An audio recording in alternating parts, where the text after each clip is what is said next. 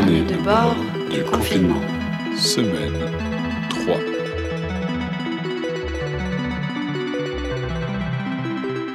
Carnet de bord du confinement.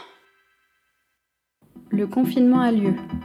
Les premières interrogations, les premières angoisses et de nouvelles réalités surgissent. Le silence va-t-il prendre place? Déjà, des solitudes prennent forme, qu'elles soient dans le fait de se retrouver physiquement seul ou de se sentir seul dans sa façon d'appréhender cette situation. Le danger, à la fois si proche et si lointain, doit-il faire taire les critiques du monde qui nous entoure? Ne doit-on pas trouver, dans cette période où l'information plus que jamais semble nous échapper, une ou des lectures plus fines encore? Ne pas devenir les unités humaines négligeables et drastiquement gérées pour que chacun et chacune reste à sa place pour tenter de trouver des chemins de traverse dans un espace qu'on nous retire, nous avons choisi de suivre, à plus d'un mètre, plusieurs personnes. De chercher les petites histoires qui sont les marqueurs de cette nouvelle quotidienneté et de nous interroger régulièrement, seuls face à notre micro, sur ce que tout cela bouge en nous. J'ai repris lundi, oui. Du coup, je pense quand même que j'étais malade. J'étais très fatiguée. Et donc, j'ai pu faire des demi-journées. J'ai été dépistée, mais c'était négatif. Finalement, j'étais très, très fatiguée. Quasiment tous les médecins du service ont été malades. C'est possible que le résultat soit négatif, mais que, fait, tu sois quand même malade. Et je dors beaucoup d'habitude, mais là, je dormais vraiment beaucoup plus. Et, puis, il y avait des courbatures, euh, donc ça ressemble quand même pas mal. En gros, c'est un petit coton-tige qu'on passe par le nez, qui va jusqu'au fond du nez.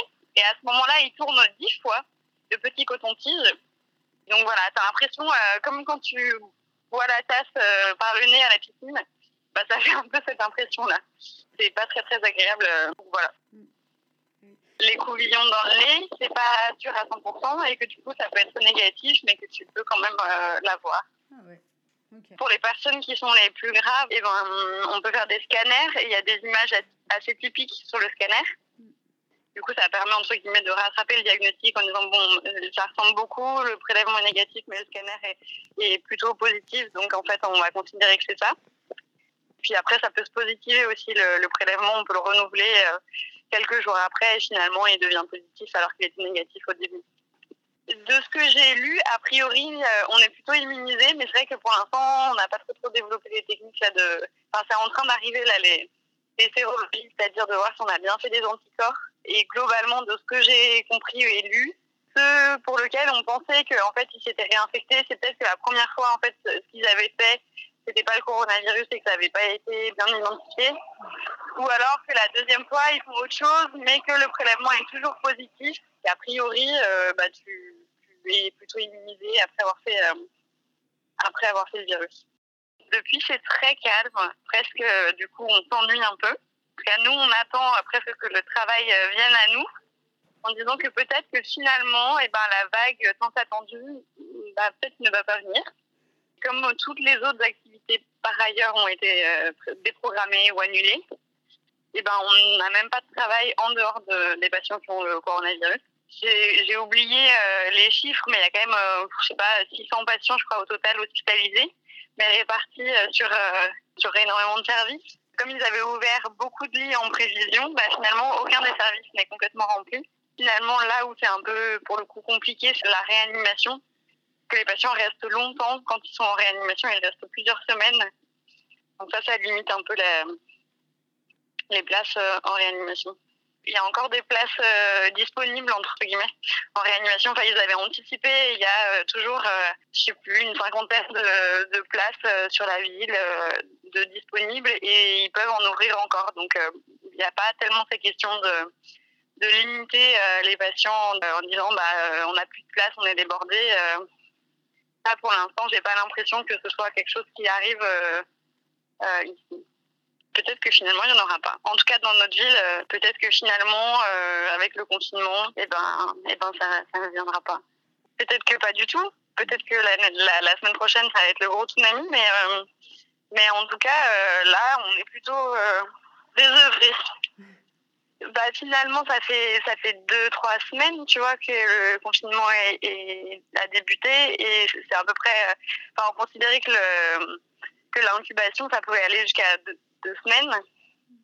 Donc, euh, a priori, on aurait ouais, les effets du confinement. euh, je pense quand même que malgré tout, euh, que c'est probable que ça ait été efficace. Ça me fait un peu mal aux fesses de dire ça, mais, mais, mais en tout cas, a priori, si, si les choses restent comme elles sont, ça peut avoir marché. La situation elle est assez calme à l'hôpital psychiatrique. On attendait la vague de patients là pour cette semaine. Enfin, c'est ce que nous avaient annoncé un peu les, les, médecins à l'hôpital, tout ça. Et en fait, bon, elle n'a pas du tout eu lieu.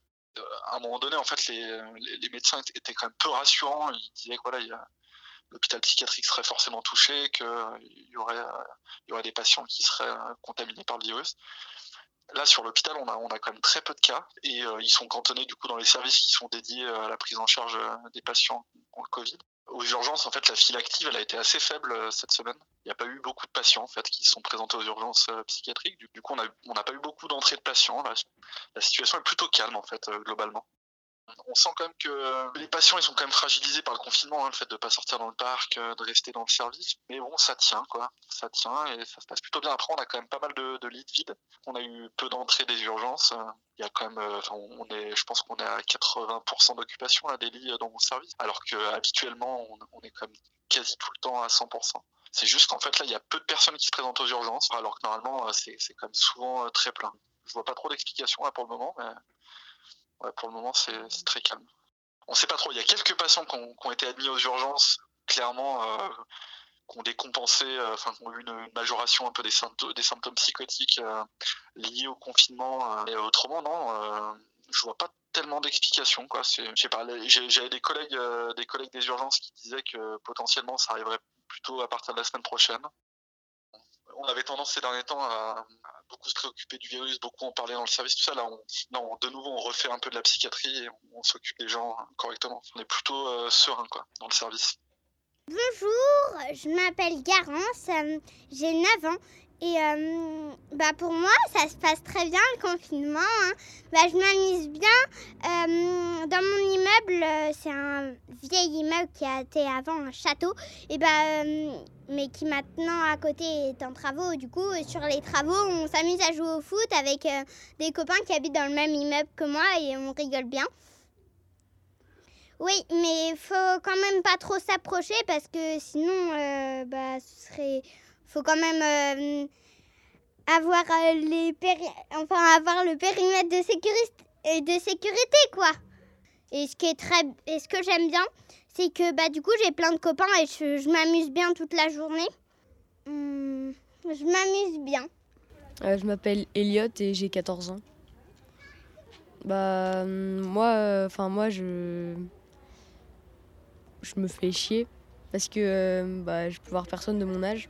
Je suis qu'avec euh, des adultes ou des, enfants plus petits. Du coup, c'est pas la même chose que, que des enfants euh, du même âge. Je fais du skate dehors parce qu'on a un petit jardin de goudron et euh, du foot. Et sinon, je fais beaucoup d'écoles. Ça me prend pas mal de temps dans ma journée et les enseignants, ils mettent du travail et nous, on doit leur rendre par photo sur un site qui s'appelle Pronote. Je dois travailler l'école entre 2h30 et 3h par jour, voire plus si, si je dois faire plus de, travail. Mais sinon, c'est moins que l'école, mais ça prend quand même du temps. Parce que faut, faut se motiver soi-même et c'est assez, assez dur. Souvent, je travaille le matin à l'école pour avoir l'après-midi de libre. Là, ce matin, euh, enfin samedi matin, c'est, je fais que quand je dois rattraper des, des choses que j'ai pas pu faire euh, pendant la semaine. Mais du coup, le samedi, je peux choisir quand, quand je fais mes devoirs. Du coup, là, j'ai choisi de faire l'après-midi. Je suis pas confinée chez moi, je suis confinée euh, chez mon beau-père. Parce que on était euh, dans, le- dans le 7e arrondissement, dans un appartement, en face euh, d'un hôpital, et on n'aurait pas pu sortir euh, du tout, sauf pour faire les courses. Et du coup, on a préféré venir euh, à, Vaux-en-Velin, dans, dans un appartement euh, avec, euh, avec mon beau-père, où il y a un extérieur et, d'autres euh, amis à lui. C'est un peu compliqué parce que l'appartement, il est, il est petit là où on, est. C'est genre 40 mètres carrés pour 3. Mais du coup, euh, on se marche un peu dessus. Mais du coup, on, on essaie de faire attention à pas le faire. Mais enfin, ça se passe toujours quand même. Et du coup, euh, on a beaucoup de, petites embrouilles à cause euh, de ça et des tâches ménagères et des trucs comme ça. On a fait un tableau pour les tâches ménagères et bah, on doit, on doit s'y tenir et voilà. on s'y tient tous, On n'a pas des embrouilles pour euh, faire ou pas faire les tâches, c'est plutôt faire directement ou pas directement après euh, manger, par exemple pour la vaisselle ou, le, sol euh, en, journée quand tout le monde est dehors ou comme ça. On fait, essaie de retarder un peu tous des fois les, tâches. Les règles pour le confinement, c'est surtout dis- on discute entre nous. Moi, je suis assez d'accord avec, avec les, décisions prises par euh, ma mère et mon beau-père. Du coup, euh, on n'a pas trop de problèmes à ce niveau-là. On s'est dit quelque chose, on s'y tient et on doit se tenir un petit peu à distance des gens et euh, éviter euh, un peu les contacts euh, physiques. Et on doit euh, laver au vinaigre tous les jours euh, les, les poignées de porte, les, les interrupteurs de lumière, les poignées de robinet, tout ça. Depuis le confinement, ce qui me manque le plus, c'est euh, bah, c'est pouvoir faire du skate avec mes amis et pouvoir, euh, bah, pouvoir euh, sortir, faire des, choses avec mes amis. Moi, mes, amis, ils sont, bah, en ville. J'ai un ami qui, peut sortir faire du skate parce que bah, il, a, a le droit de faire ça et il y a un skatepark vraiment en bas de chez lui. Mais euh, j'ai un autre ami qui, qui lui, son, son papa a une maladie. Sa défense immunitaire est très faible. Du coup, euh, lui, il peut vraiment pas du tout sortir et du coup, il le vit assez mal. Parce qu'il n'a pas le droit de sortir, même pour prendre l'air deux secondes. Du coup, bah, il sort la tête par sa fenêtre, mais c'est c'est rien. Euh, moi, je sais pas du tout. Je sais pas du tout quand est-ce qu'on sortira du confinement ou comment je vais réagir quand ils diront quand est-ce que le confinement s'arrêtera. Mais je pense que le premier truc que je ferai, c'est euh, bah, c'est déjà euh, sortir faire du skate euh, dans des vrais endroits pour faire du skate, des hôtels de ville ou PRH. Je pense que je mangerai aussi un tacos parce que j'aime j'aime ça et là c'est fermé.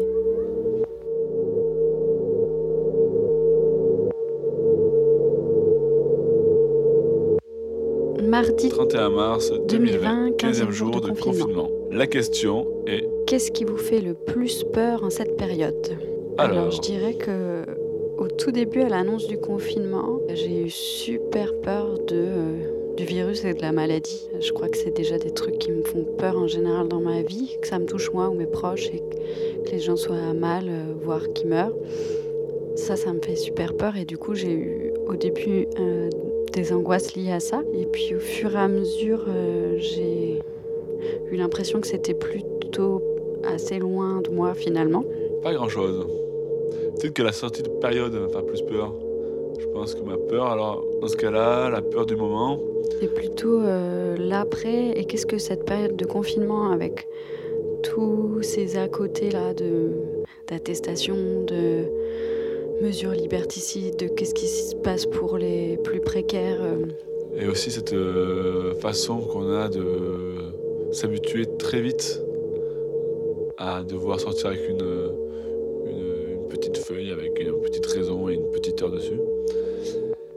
Fait qu'on se demande très souvent si on a le droit ou pas de faire ce qu'on fait dès qu'on n'est plus chez nous. Qu'on soit habitué à ça et que plus les semaines passent, plus on s'y habitue et plus on s'habitue à, dans l'après-confinement, à être contrôlé régulièrement et à se faire demander pourquoi on est dehors, pourquoi on se déplace. Qu'est-ce que ça va donner après? Qu'est-ce que ça va ancrer chez les gens?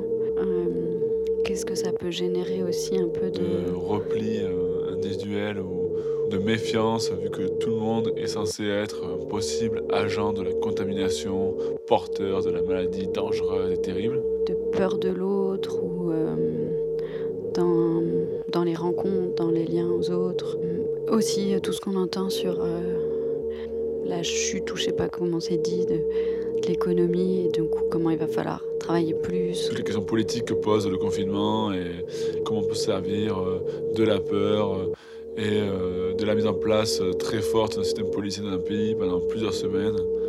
Comment on sort politiquement de ça? Vraiment tout, tout va peut-être tous les acquis sociaux vont être mis en cause. Bon, mais ça me fait moins peur de façon euh, passionnelle, disons.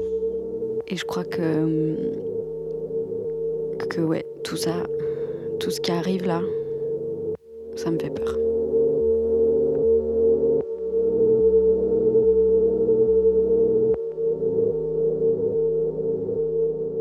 M'appelle Lola, je suis interne en psychiatrie et je travaille dans un hôpital. Jusqu'à présent, je travaillais sur plusieurs équipes qui font plutôt des soins euh, ambulatoires, donc euh, qui se déplacent chez des gens par exemple, ou plutôt j'ai des, je des, groupes thérapeutiques, j'accueillais des gens à la journée.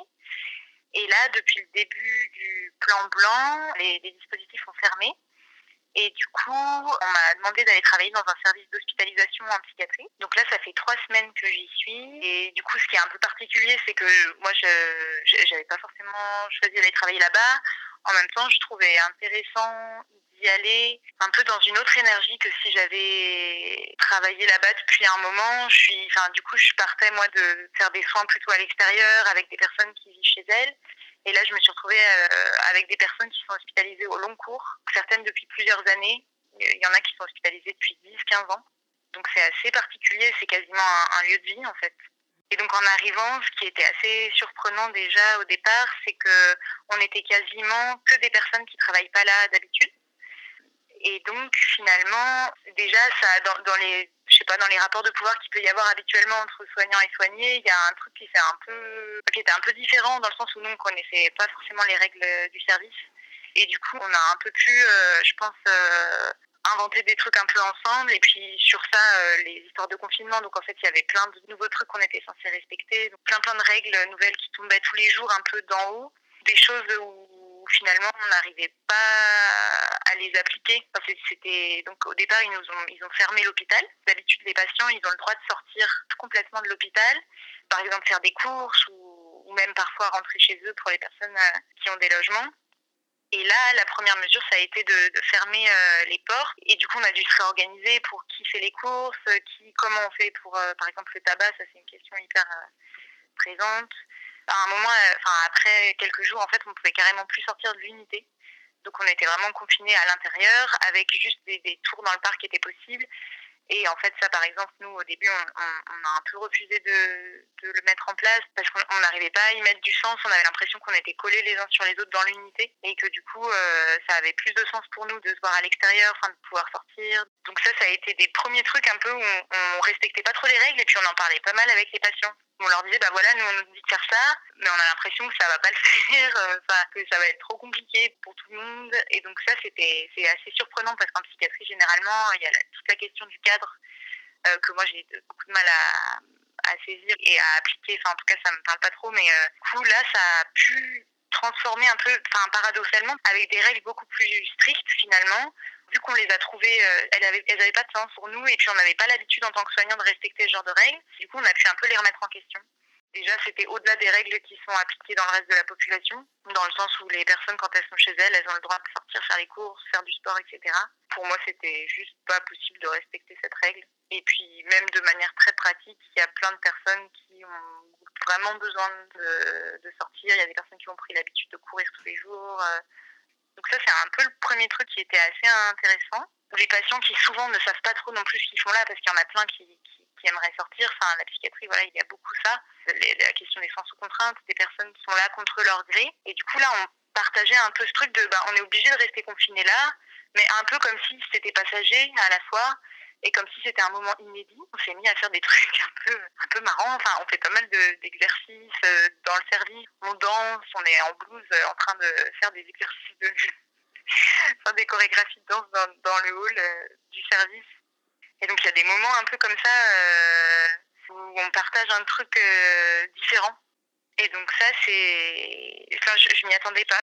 Il y avait la question de, des limites où on n'avait pas le droit de faire de groupe donc des groupes, ça voudrait dire par exemple faire un groupe de parole ou danser ou, faire je ne sais quoi, il y, a, plein de choses. Et, et, ça, moi, ça me paraissait aussi pas logique parce qu'en fait, de toute façon, on était rassemblés, donc autant être ensemble et faire des choses plutôt que juste se dire non, non, on n'a pas le droit de, de, de, faire des choses ensemble parce qu'on s'est interdit de faire des groupes, mais par contre, on, on est quand même confiné dans un petit espace. Enfin, moi, je suis partie du principe qu'en fait, s'ils si fermaient les unités et que les sorties et les entrées étaient très contrôlées et limitées, euh, ça voulait dire qu'on était confinés tous ensemble dans l'unité. Donc à partir de là, c'est comme une famille euh, qui est dans une même maison ou une coloc ou je ne sais quoi. On a le droit de faire des choses ensemble. Dans ma tête, il y a plein de choses qui se passent et il y a des moments où on pense au virus, quoi, parce que les patients qui sont hospitalisés, il y en a beaucoup qui ont beaucoup de facteurs de risque quand même de, mal supporter ce virus. Et donc il y a des moments où euh, je me dis mais euh, qu'est-ce que je fais? Enfin qu'est-ce qu'on fait en train de danser là dans le hall alors qu'en fait euh, ils devraient tous être dans, dans leur chambre pour éviter au maximum la transmission. Il y a des moments où je où je me dis mais merde en fait ça se trouve dans trois semaines je vais, je vais trop m'en vouloir, enfin me dire mais en fait t'as fait n'importe quoi, t'as oublié que qu'il y avait des risques et t'as pas voulu prendre les mesures parce que tu t'es dit que dans le contexte en fait c'était peut-être plus important de se retrouver pour parler de ce qui se passe et d'essayer de faire descendre les tensions et de que de porter tous des masques et d'être chacun dans sa chambre. Un peu des choses comme ça qui me traversent. Mais en même temps, quand j'y suis et que je partage le, un peu le quotidien avec les personnes euh, qui sont hospitalisés, j'ai l'impression que ce qui est important là, c'est de reconstruire euh, un quotidien ensemble. Et du coup, c'est aussi des fois étrange d'être de passage et de me dire que juste là, on partage ce moment, mais qu'en fait, les personnes, elles vont y rester après, alors que moi, je vais partir. Il y a des moments où je me dis, euh, le virus, on le voit pas, voilà. Et pour les patients, il n'existe pas trop. Enfin, je veux dire, on entend les infos et tout, mais là, pour l'instant, c'est surtout les soignants qui sont ultra flippés du virus les patients non. Alors, je ne sais pas exactement pour quelle raison. Je me suis imaginé plein de trucs. En tout cas, avec les personnes avec qui j'en ai parlé, j'ai eu l'impression qu'il y en avait qui disaient, en fait, pour moi, euh, c'est rien à côté de ce que je vis habituellement, en fait. Pour moi, c'est un détail. En fait, c'est pas ça la catastrophe de ma vie. Il y en a d'autres qui, qui se rendent pas forcément trop compte, je pense, ou en tout cas qui s'y intéressent pas particulièrement, qui sont, qui suivent pas trop l'actualité. Et du coup, je me suis dit, est-ce que c'est mon rôle de faire exister vraiment ce virus et les normes qui, qui sont autour Là où en fait j'ai l'impression que la télé qui est allumée dans la télé, elle répète ça toute la journée. Et en fait, euh, le discours, c'est vraiment dire voilà, c'est extrêmement grave, on est en guerre, les gens meurent, c'est extrêmement dangereux, il faut plus toucher, il faut plus parler, il faut être chez soi, enfermé, etc. Euh, et du coup, le lien, ça devient dangereux, quoi. Enfin, avoir du lien avec les autres, c'est très très dangereux. Et je trouve qu'en psychiatrie, la question du lien, c'est quand même un truc qui, revient beaucoup. Et parfois, la difficulté, justement, d'être avec les autres. Il y a des moments où je me dis, mais en fait, nous, là, c'est quoi le plus important? Est-ce que c'est euh, quand même de garder un temps où on se parle, où on est ensemble, où on boit le café, où on danse, où voilà, on fait des choses ensemble? Ou est-ce que le plus important, c'est d'éviter tout risque qu'on se transmette? Enfin, on ne pourra pas éviter tout risque, mais en tout cas, d'éviter au maximum euh, la transmission du virus. Et je trouve que la réponse, elle n'est pas simple du tout. Enfin, que moi, je me la pose un peu tout le temps. Enfin, voilà, par exemple, on n'avait pas de masque, on n'avait pas de matériel, et du coup, ça me paraissait. J'arrivais pas à me dire que du coup, par manque de matériel, on allait dire à tout le monde euh, enfermez-vous chacun dans votre chambre parce que nous, on risque de vous le transmettre parce qu'on sort et qu'on rentre tous les jours. C'était, c'était pas évident, et, et je vois, enfin, pas que pour moi, même, même pour les patients et pour les collègues soignants, pas du tout évident de respecter ces règles comme ça à la lettre. Parce que justement, tous les risques collatéraux, tout ce que ça engendre, ces mesures de confinement, il y a aussi beaucoup de choses qui, qui, sont néfastes pour la santé aussi, en fait, des personnes. Enfin, l'isolement, c'est c'est aussi c'est néfaste en fait pour la santé de la plupart des gens. Mais, mais des fois, je flippe un peu qu'il y ait plein de gens atteints dans le service, qu'il y ait des personnes qui du coup euh, soient vachement malades à cause de ça et que mais, mais en même temps, euh, on, prend quand même un peu des, des mesures, on se lave les mains, on, Voilà, là, on met les masques, enfin, depuis qu'il y a les masques, on les met, enfin, mais, mais bon. En fait, c'est ça qui est très particulier, c'est qu'à la fois, il y a des choses qui sont arrêtées pour certaines personnes. Par exemple, des personnes qui, bah, qui avaient déjà construit des choses à l'extérieur, qui, qui avaient prévu, par exemple, d'emménager dans un appartement, mais euh, qui avaient acheté leurs meubles et leurs meubles sont restés coincés à Ikea, par exemple, ou voilà, Emmaüs. Et du coup, euh, ces personnes-là, leur projet de sortie il a été complètement bloqué. Enfin, il y en a pour qui ça a été bloqué, d'autres euh, où on nous a demandé, euh, parce qu'en fait, la première semaine, on nous a demandé de faire sortir quasiment tout le monde. Le chef du pôle, il a fait sortir euh, plein de patients, par exemple en meublant leur appartement avec des meubles de l'hôpital. Il y en a d'autres qui, qui ont refusé de sortir dans ces conditions et du coup qui, qui, sont encore là. Il y en a qui sont sortis, qui ont demandé à revenir et l'administration et le chef de pôle ont dit que c'était pas possible. Donc c'était très très particulier parce que c'est des personnes qui sont hospitalisées depuis extrêmement longtemps. Donc en fait, enfin moi j'étais prise entre plusieurs sentiments et puis je pense que les patients un peu pareil entre waouh euh, enfin enfin on avait tellement dit que c'était tellement compliqué de sortir que c'était impossible que euh, j'étais trop malade pour sortir, pour vivre seule, etc. Et là, d'un coup, on me dit qu'il faut que je sorte maintenant tout de suite, il faut que je parte, que en fait j'ai un appartement et du coup il faut que j'y aille quoi. Et j'ai beau pas avoir de meubles et pas les avoir récupérés et surtout est un peu flippant pour les gens qui sortent, c'est que c'est qu'il y a beaucoup moins de, soins à l'extérieur en ce moment. Enfin voilà, quand tu as été hospitalisé 10 ans, c'est quand même pas trop pensable de pouvoir juste rentrer chez soi sans avoir un étayage quand même important à l'extérieur, des soignants qui passent, ou la famille, ou des, des points d'appui à l'extérieur, enfin des centres sociaux, etc. La question du cadre, du coup, très déstabilisant pour euh, la plupart des soignants, parce qu'on se rend compte de l'absurdité aussi des cadres qu'on met habituellement et de comment on est prêt à faire changer ces règles-là. Alors après, il y a la question du virus, mais en fait, c'est toutes les choses qui sont collatérales à cette question-là qui, je trouve, sont très présentes en psychiatrie. Alors, il y a les règles quotidiennes, et moi, je trouve cet exemple de, à un moment, on dit finalement à tous les patients, parce que vraiment, ça s'est fait comme ça. Il y a un des chefs qui, est rentré dans l'unité qui a dit directement aux patients, maintenant, il faut partir, il faut que vous rentriez chez vous, dans vos familles, il faut appeler euh, les gens, il faut trouver des solutions.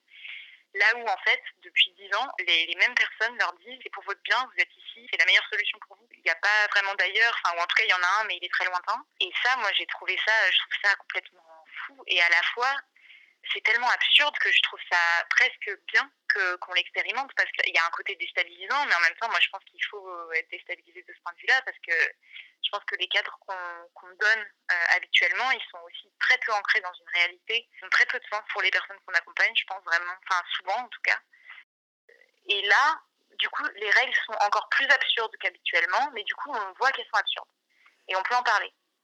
Quelles règles on va choisir de remettre en place à, à construire avec les personnes qu'on accompagne et, enfin, du coup, moi, je serai pas là, mais euh, mais que ça puisse être euh, quelque chose qui soit vécu et qui ait du sens pour les gens. Adam ou Adam, Adèle 4 Quatre ans ans et demi. et demi. On doit faire l'école à la maison. Non, pas tous les jours. Les jours où on va pas école. Moi, le mercredi, moi le mercredi et, et le dim- et le samedi et le dimanche, j'ai pas école. J'ai fait du motoculteur.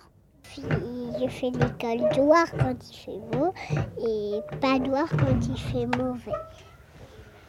Ah, parce que à cause du coronavirus. Parce qu'il y a le coronavirus.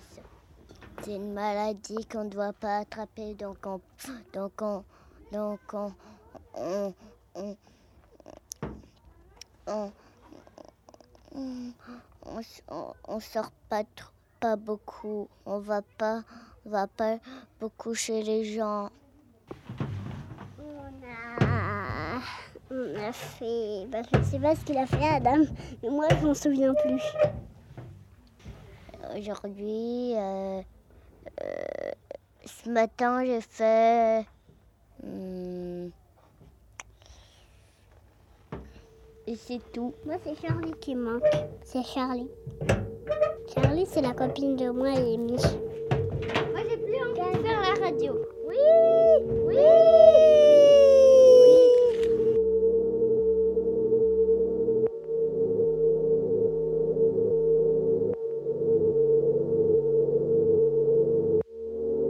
Nous sommes le Jeudi 2 avril 2020, 2 avril 2020, 17e jour de 17e confinement. jour de confinement. La question est Est-ce que cette période de confinement a contribué à changer vos habitudes Ah, ben, Oui, inévitablement. de fait. Euh, je suis pas chez moi. Euh, tout mon quotidien qui est fait de, de liens aux, autres, euh, de sorties, de travail, d'activités, de, sport, de choses comme ça, tout ça, ça n'a plus lieu. Donc forcément, euh, mon, quotidien, mes habitudes, elles sont changées. Mais comme tout le monde, je dois remplir un papier qui change d'ailleurs tous les semaines pour pouvoir sortir de chez moi.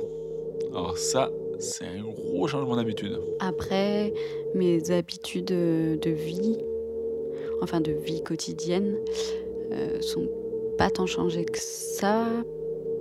Euh, moi, parce que j'ai des, des- peut-être des trucs un peu genre rituels que j'ai besoin. Donc ça, je le change pas vraiment. Euh, Je me pose des questions tout le temps pour savoir Est-ce que c'est le bon moment pour aller chez les uns ou chez les autres? Est-ce que je peux aller chez eux ou pas? Qui est dans quelle peur, dans quels instants? Bon, ça, ça change pas mal. Et aussi parce que ma vie est quand même tournée beaucoup sur euh, la vie de nuit. Et là, la vie de nuit, il n'y a pas baiser. Ben oui, inévitablement. Avant le confinement, il m'était très régulier de sortir de chez moi vers 23h30, même en semaine, pour aller faire euh, diverses choses. Et ça, maintenant, là, c'est c'est compliqué. Ben oui, inévitablement. Sortir le soir, là, c'est s'exposer à se faire contrôler plus facilement, mais qu'il n'y a personne dans la rue. Ben, ben, ben oui, inévitablement. Et puis pour aller voir qui et où, vu que tous les lieux de sociabilisation de nuit sont fermés, Ben oui, et que euh, beaucoup de gens ont pris le rythme de se coucher pas très tard en fait, et de pas faire grand chose le soir. Plus le fait que normalement on n'a pas le droit de se voir de- entre amis. ben oui. Ça, ça change beaucoup mes habitudes. Et du coup, je sais pas trop comment euh, comment ça sera après. Euh, J'ai l'impression que ça sera euh, pas plus comme avant, forcément. Donc, en tout cas, il va y avoir une espèce de période là, un peu de transition. Je sais pas trop comment ça va se passer, donc j'imagine que je vais pas retrouver euh, ma vie telle que je l'aurais laissée. Et en même temps, j'imagine qu'il y a des trucs que je, des habitudes que que je vais retrouver. Forcément. Mais je sais pas, tiens, en me posant là cette question, je sais pas trop ce qui. Je saurais pas dire précisément ce qui a changé, ce qui va changer, ce qui va. ce que je vais retrouver, ce que. ce qui est différent maintenant, qui va rester dans mes habitudes. C'est une bonne question, mais j'ai j'ai pas de réponse euh, précise. C'est un peu plus chiant la vie quoi.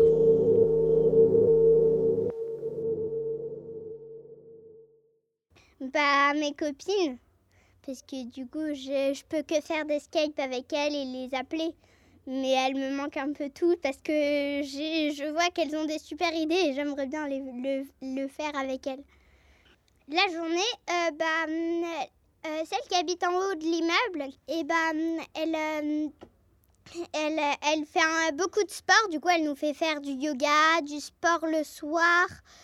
Et elle, elle nous a installé un tissu qui, qui pend euh, le long de l'immeuble et du coup on peut y monter euh, et c'est cool. Bah, j'aimerais bien que l'école elle, euh, elle dure, on n'est pas école jusqu'aux grandes vacances, mais que, qu'on euh, mais que le confinement s'arrête, du coup que je puisse revoir mes copines. Voilà. Mais sinon j'aime bien le confinement parce que ça me rappelle des moments quand je faisais du camping en été.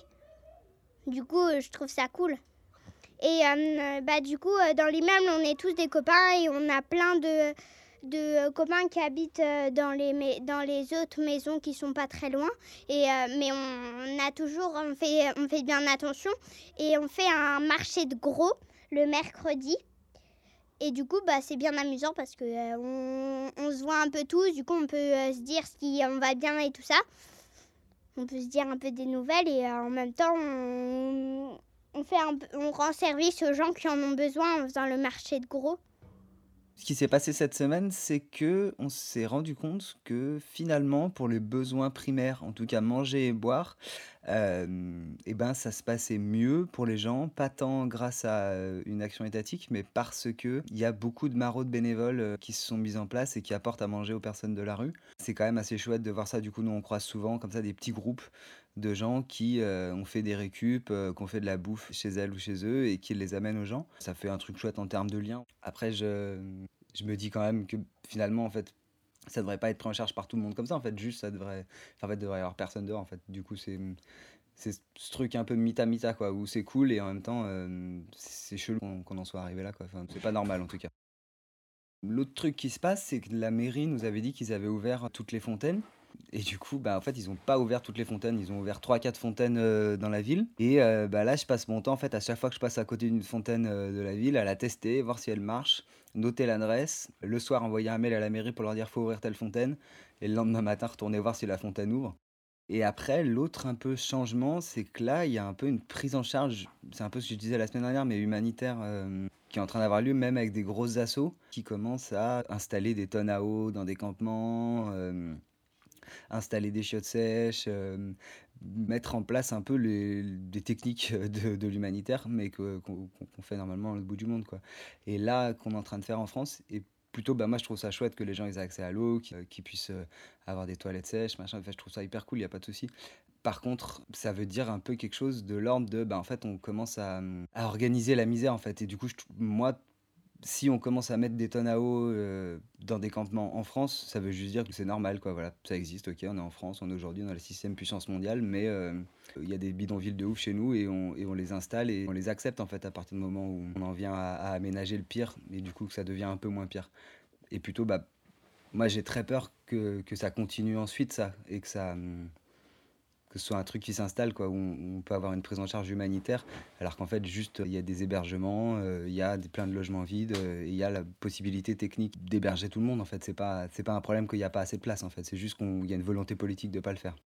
Certes, c'est une crise euh, humanitaire, c'est une crise sanitaire, c'est une crise je sais pas quoi, mais surtout, en fait, c'est c'est une société qui avait laissé de côté plein de gens et que du coup, ben, forcément, quand, quand les petits dispositifs d'aide qui existaient s'effondrent, bah, tout s'effondre et la solution, elle n'est pas dans des paquets de pâtes ou elle n'est pas dans des, dans des bravos à 20 heures. En fait, la solution, elle est, elle est dans un changement radical de société et surtout euh, dans la prise en compte de tout le monde et, dans le fait que bah, tout le monde puisse avoir un toit, tout le monde puisse être hébergé et tout le monde puisse euh, accéder à ses droits. Et, ça, en plus, c'est facile. Quoi. Je veux dire, aujourd'hui à Lyon, il y a 9000 personnes qui sont en demande d'hébergement et on est sur 24 000 à 36 000 logements vides les gens se retrouvent dans la merde parce qu'en fait, il y avait un manque de place, il y avait un manque de, dispositifs d'aide. En fait, il y avait une crise sociale qui était bien plus importante et qui existait avant. Là, euh, tout seul ou toute seule, euh, on peut bien aller aider euh, une personne qui, dort dans la rue à côté de chez nous, mais on peut pas répondre en fait au manque de l'État et au manque, en tout cas, de l'action sociale qui existe depuis hyper longtemps.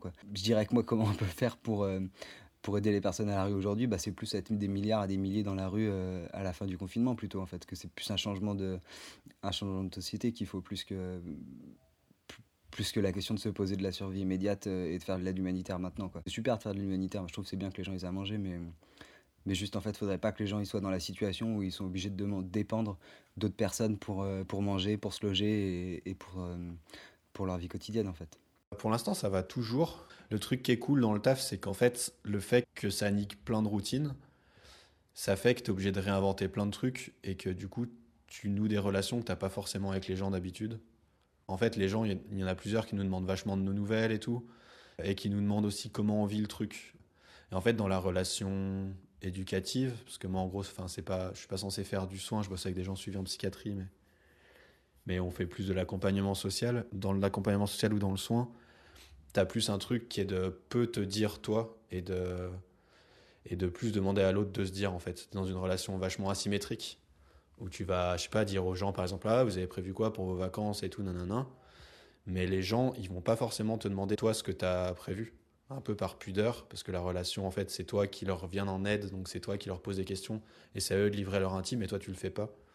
Mais en, tout cas, euh, là, avec ce qu'on vit, ça fait une sorte de truc où on vit tous un, un commun exceptionnel et qu'on est obligé d'en parler depuis notre position parce que ça rebat les cartes et ça redistribue un peu les, positions de chacun. Donc ça, c'est plutôt cool.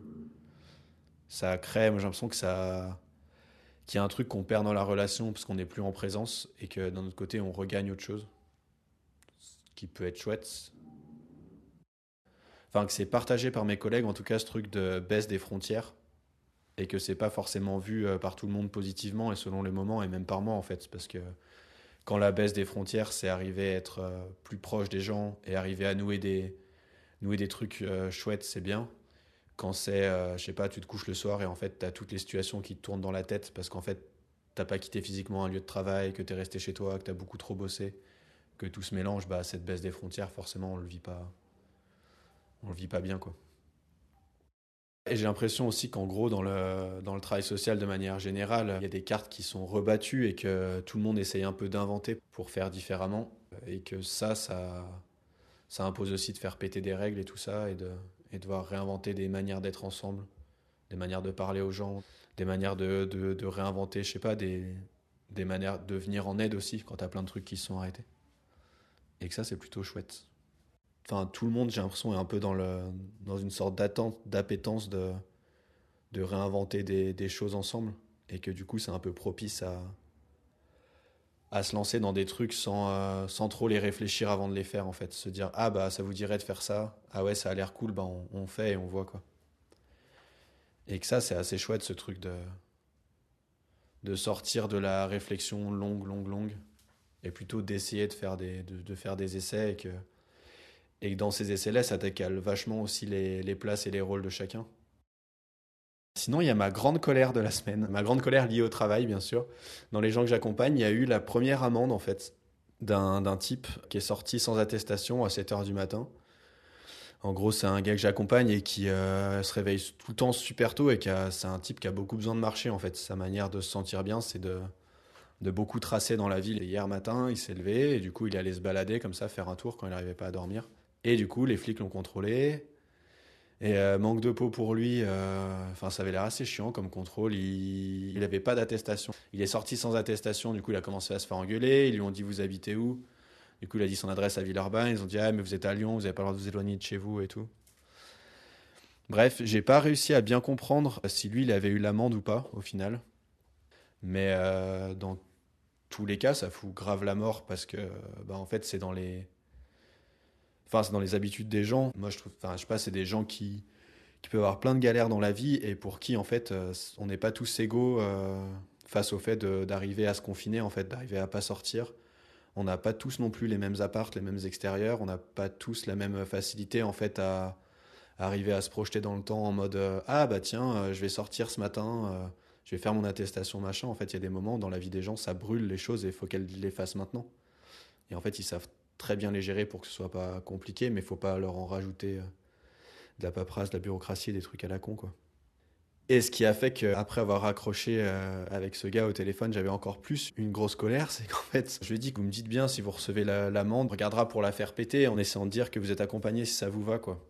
Et il m'a dit, euh, ouais, bah du coup, en fait, il va falloir que je passe pour un débile pour pas avoir à payer l'amende, quoi.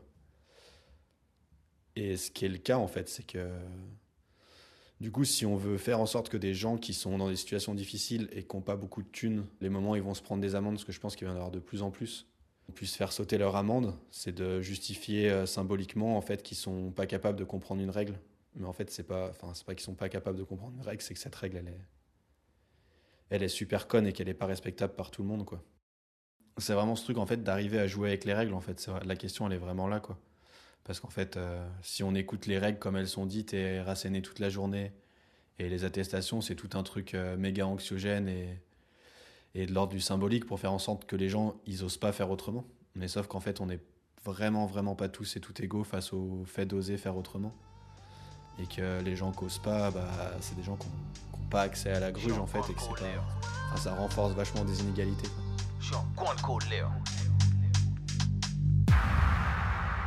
Les impôts, les huissiers, tous vos confrères. Je suis en grande colère. Les contrôleurs qui se cachent dans le RER. Je suis en grande colère. T'es pris en faute, va falloir que tu payes. Je suis en grande colère. Les radars placés pour se faire de l'oseille. Je suis en grande colère. Les radios, les émissions de merde. Je suis en grande colère. Y'a un fou par jour dans les faits divers. Je suis en grande colère. Les collègues qui balancent pour une promotion. Je suis en grande colère. À la télé, la séquence d'émotion. Je suis en grande colère. Je suis en grande colère. Je suis en grande colère. Je suis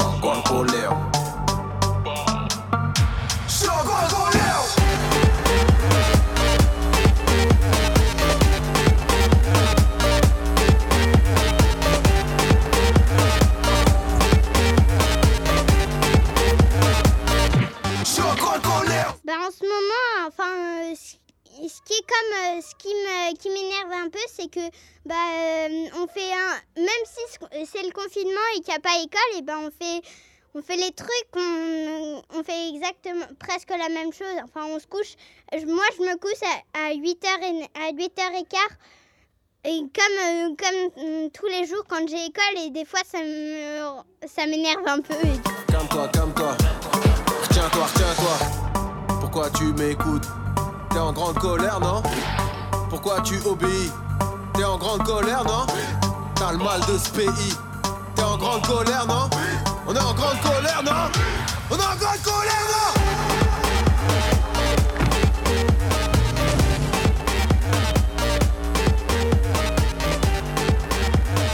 Nous sommes Samedi 4 avril 2020.